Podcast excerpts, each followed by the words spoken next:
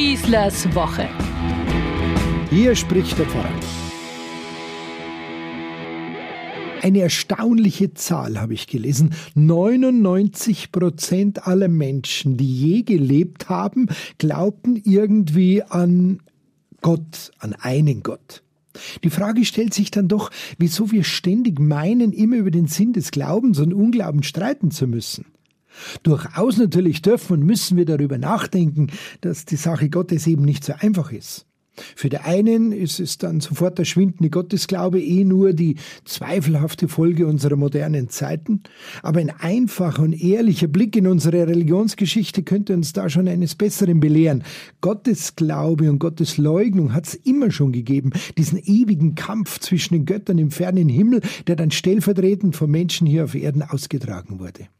All das Ringen um viel Götterei und den Glauben an den einen Gott, wie es das ganze Alte Testament beschreibt und schließlich zu den drei monotheistischen Religionen Judentum, Christentum und Islam führte, ist eigentlich nur 4000 Jahre alt, obwohl es doch schon Menschen seit 500.000 Jahren gibt. In der Praxis möchten wir die Grenzen und Konturen zwischen Gläubigen und Ungläubigen oder Falschglaubenden, diese Kategorie gibt's ja auch, gerne scharf auseinanderhalten. Wir lieben es ganz einfach, wenn die Fronten geklärt und eindeutig sind, wobei die schwarzen Schafe natürlich immer die anderen und äh, wir in der Minderheit sind. Derselbe Blick in unserer Religionsgeschichte zeigt aber eben auch, wie sehr dieser Glaube an den einen Gott unendlich viele Konflikte heraufbeschworen hat, die alle nur in Blut und Tränen endeten unbeschreibliche Gewalt, Glaubenskriege, Verfolgung und Unterdrückung, all das, wozu der Mensch in brutalster Form fähig ist, bis hin zu den islamistischen Selbstmordattentätern oder der Kriegsbefeuerung durch den Moskauer Patriarchen Kyrill I. in diesen Tagen. All das lässt uns erleben, wie sehr doch ein solcher falscher Glaube entarten kann. Wäre die Welt ohne Religion besser dran? titelte einmal eine große deutsche Tageszeitung.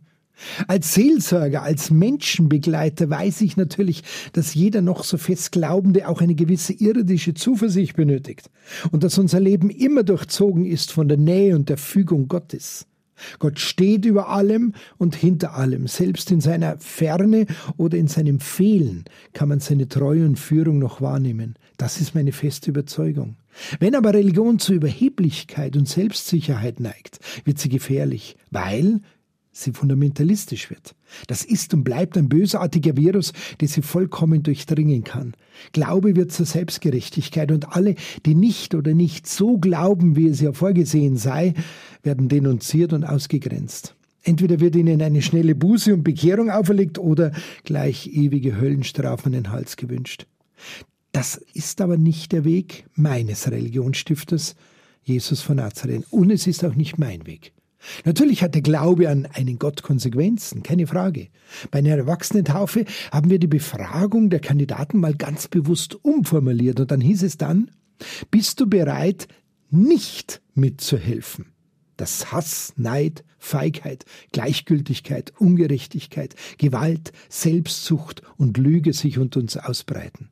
Willst du jenen Lebensgewohnheiten entgegenwirken, die nicht im Einklang mit der frohen Botschaft Jesu stehen, zum Beispiel dass Geld den Wert des Menschen bestimme oder die Macht über den Menschen ein Lebensziel sei? Wer da in diesem Moment zu seinem Glauben steht, muss unbedingt und bewusst Nein sagen können zu allem, was den Glauben an Gott zerstört.